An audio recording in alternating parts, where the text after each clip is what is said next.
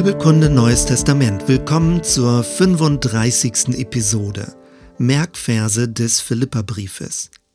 Wir beginnen in Kapitel 1, Vers 6. Paulus schreibt, Und ich bin darin guter Zuversicht, dass der in euch angefangen hat das gute Werk, der wird's auch vollenden bis an den Tag Christi Jesu. Diese Aussage ist voll von Gewissheit, gerade auch für Menschen, die in innere Zweifel geraten. Es geht nicht nur um die Vergebung unserer Schuld, sondern wir können uns auch fest darauf verlassen, Gott führt Dinge zu Ende. Er bleibt nicht auf halber Strecke stehen. Er hält uns fest und nimmt uns mit zu seinem Ziel. Aus solch einer inneren Ruhe und Gelassenheit freut sich Paulus sogar, wenn Menschen das Evangelium aus einer zweifelhaften Motivation verkündigen. 1.18 Was tut's aber? Wenn nur Christus verkündigt wird auf jede Weise, es geschehe zum Vorwand oder in Wahrheit, so freue ich mich darüber. Offenbar kann Paulus jeder Wendung seines Lebens etwas Gutes abgewinnen. 1.21 Denn Christus ist mein Leben und Sterben ist mein Gewinn. In Kapitel 2 finden wir den berühmten sogenannten Christushymnus. Ich beginne bei Vers 5 und lese bis Vers 11. Seid so unter euch gesinnt, wie es der Gemeinschaft in Christus Jesus entspricht. Er, der in göttlicher Gestalt war, hielt es nicht für einen Raub, Gott gleich zu sein, sondern entäußerte sich selbst und nahm Knechtsgestalt an, ward den Menschen gleich und der Erscheinung nach als Mensch erkannt. Er erniedrigte sich selbst und ward gehorsam bis zum Tode, ja zum Tode am Kreuz. Darum hat ihn auch Gott erhöht und hat ihm den Namen gegeben, der über alle Namen ist, dass in dem Namen Jesu sich beugen sollen aller derer Knie, die im Himmel und auf Erden und unter der Erde sind, und alle Zungen bekennen sollen, dass Jesus Christus der Herr ist, zur Ehre Gottes des Vaters. Kurz danach finden wir zwei Aussagen direkt nebeneinander stehen, die seltsam widersprüchlich wirken. 2.12 Schaffet, dass ihr selig werdet mit Furcht und Zittern. Und dann 13 Denn Gott ist's, der in euch wirkt beides, das Wollen und das Vollbringen, nach seinem Wohlgefallen.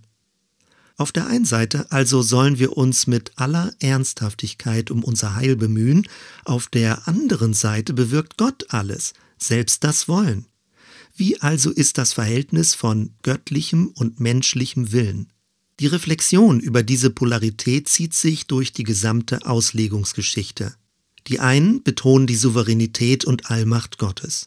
Die anderen verweisen auf den freien Willen des Menschen. Interessant ist, dass Paulus hier beides nebeneinander stellt, ohne dass er damit Schwierigkeiten zu haben scheint. Kurz danach eine sehr persönliche Notiz des Apostels. 2.20, 21 denn ich habe keinen, der so ganz meines Sinnes ist, der so herzlich für euch sorgen wird. Denn sie suchen alle das ihre, nicht das, was Jesu Christi ist. Kapitel 3 liefert uns Einblicke in die vorchristliche Zeit des Paulus. In der Auseinandersetzung mit seinen Gegnern betont er, wie viele Verdienste er selbst vorweisen kann. 3, 4 bis 6, wenn ein anderer meint, er könne sich aufs Fleisch verlassen, so könne ich es viel mehr, der ich am achten Tag beschnitten bin, aus dem Volk Israel, vom Stamm Benjamin, ein Hebräer von Hebräern, nach dem Gesetz ein Pharisäer, nach dem Eifer ein Verfolger der Gemeinde, nach der Gerechtigkeit, die das Gesetz fordert, und tadelig gewesen bin. Paulus zählt zwar seine Vorzüge auf, kommt dann aber zu der steilen Aussage, dass er all das, was früher war, nun für Dreck erachtet. Das griechische Ursprungswort ist diesbezüglich sehr deutlich. Es meint Kot oder Mist. Häufig schließen wir daraus, dass Paulus seine Vorgeschichte aufgrund seiner einschneidenden Bekehrung restlos verachten würde und davon angeekelt wäre. Dass dieses nicht der Fall ist, lässt sich aus anderen Aussagen von ihm erschließen. Wenn wir dagegen Dreck eher sachlich mit Abfall übersetzen, kommt ein anderer Klang hinein. Abfall ist etwas, das von einem abfällt, weil es nicht mehr gebraucht wird. In Kombination mit dem Bild eines Läufers, der sich ganz nach vorne hin ausstreckt und alles, was ihn beschwert, von sich abfallen lässt, bekommt diese Aussage viel mehr Klarheit. Der Prozess der Erlösung hat viel damit zu tun, dass das neue Leben des Christus in uns die religiös äußeren Regelsysteme abstreift, analog zu einem Insekt, das sich häutet und aus seinem Chitinpanzer herausschlüpft. Das bedeutet jedoch keineswegs, dass wir regellos würden. Vielmehr geht es darum, die Weisung Gottes im Herzen zu tragen und sich aus innerer Überzeugung danach auszurichten. Das Hinter sich lassen des Alten dient dazu, ganz Christus zu gewinnen. In diesem Zusammenhang begegnet uns eine geheimnisvolle Formulierung 3.9 und in ihm gefunden werde. Paulus möchte sich als ein Gefundener wissen. Die Zürcher Bibel übersetzt mit in ihm, also in Christus, in ihm meine Heimat finden. Da ist sie wieder, diese geheimnisvolle Verschränkung von menschlichem und göttlichem Willen. Auf der einen Seite strecken wir uns aus, um mit ganzer Entschlossenheit dem Neuen in Christus nachzujagen, es zu ergreifen und ihn zu finden. Auf der anderen Seite erleben wir uns inmitten dieses Prozesses bereits als von Christus gefundene. Also im aktiven Zugehen auf Christus werden wir vom göttlichen Wirken umhüllt und Christus wird zu unserer neuen Heimat im Geist. Dazu passt auch, wenn Paulus unmittelbar danach schreibt, 3, 10 und 11, ihn möchte ich erkennen und die Kraft seiner Auferstehung und die Gemeinschaft seiner Leiden und so seinem Tod gleichgestaltet werden, damit ich gelange zur Auferstehung von den Toten. Und dann 3, 12 bis 14, nicht, dass ich's schon ergriffen habe oder schon vollkommen sei. Ich jage ihm aber nach, ob ich's wohl ergreifen könnte, weil ich von Christus Jesus ergriffen bin. Meine Brüder und Schwestern, ich schätze mich selbst nicht so ein, dass ich's ergriffen habe. Eins aber sage ich, ich vergesse, was da hinten ist, und strecke mich aus nach dem, was da vorne ist, und jage nach dem vorgesteckten Ziel, dem Siegespreis der himmlischen Berufung Gottes in Christus Jesus. Sehr spannend ist, auf der einen Seite verweist Paulus direkt auf Christus und spricht von seiner eigenen Unwürdigkeit. Auf der anderen Seite fordert er die Philipper auf, sich an seinem Beispiel zu orientieren. 3.17 Ahmt mit mir Christus nach, Brüder und Schwestern, und seht auf die, die so wandeln, wie ihr uns zum Vorbild habt. Andere Bibeln übersetzen, folgt meinem Beispiel oder macht es so wie ich. Es geht um Mimese, ein Phänomen, das aus der Biologie bekannt ist.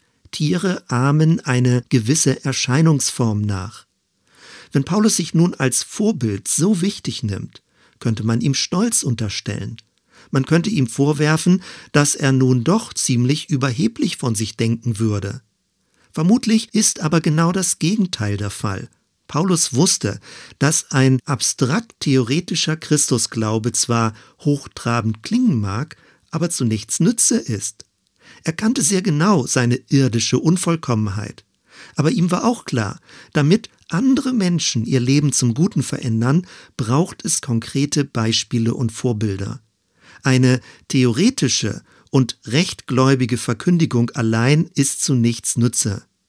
Vielmehr braucht es uns selbst als Personen, an denen andere Christus erkennen können, in aller Unvollkommenheit und Vorläufigkeit. Keineswegs geht es dabei um religiöse Perfektion, sondern vielmehr darum, erkennbar der himmlischen Berufung in Christus nachzujagen. Und dann mündet Paulus in der Feststellung 3.20, wir aber sind Bürger im Himmel, woher wir auch erwarten den Heiland, den Herrn Jesus Christus. In der älteren Luther-Übersetzung steht noch, unser Bürgerrecht aber ist im Himmel. All das ist die Grundlage für die wunderbaren Aussagen, die in Kapitel 4 kommen. 4, 4 bis 7. Freuet euch in dem Herrn alle Wege. Und abermals sage ich, freuet euch.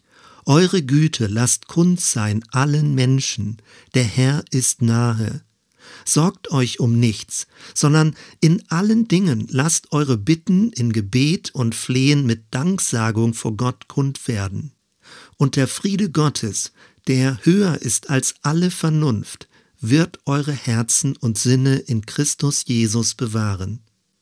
In der neuen Lutherbibel steht nicht mehr bewahre eure Herzen, sondern wird eure Herzen bewahren. Das ist interessant. Offenbar hat man sich entschieden, den Urtext nicht mehr nur als Zuspruch und Wunsch, sondern als Gewissheit zu übersetzen. Kurz danach noch einmal, wie konkret Paulus das mit seiner Vorbildfunktion meinte. 4.9 Was ihr gelernt und empfangen und gehört und gesehen habt an mir, das tut, so wird der Gott des Friedens mit euch sein. Und gegen Ende des Briefes Worte einer tiefen Geborgenheit in Gott. 4, 11 bis 13 Ich habe gelernt, mir genügen zu lassen, wie es mir auch geht. Ich kann niedrig sein und kann hoch sein. Mir ist alles und jedes vertraut, beides, satt sein und hungern, beides, Überfluss haben und Mangel leiden. Ich vermag alles durch den, der mich mächtig macht.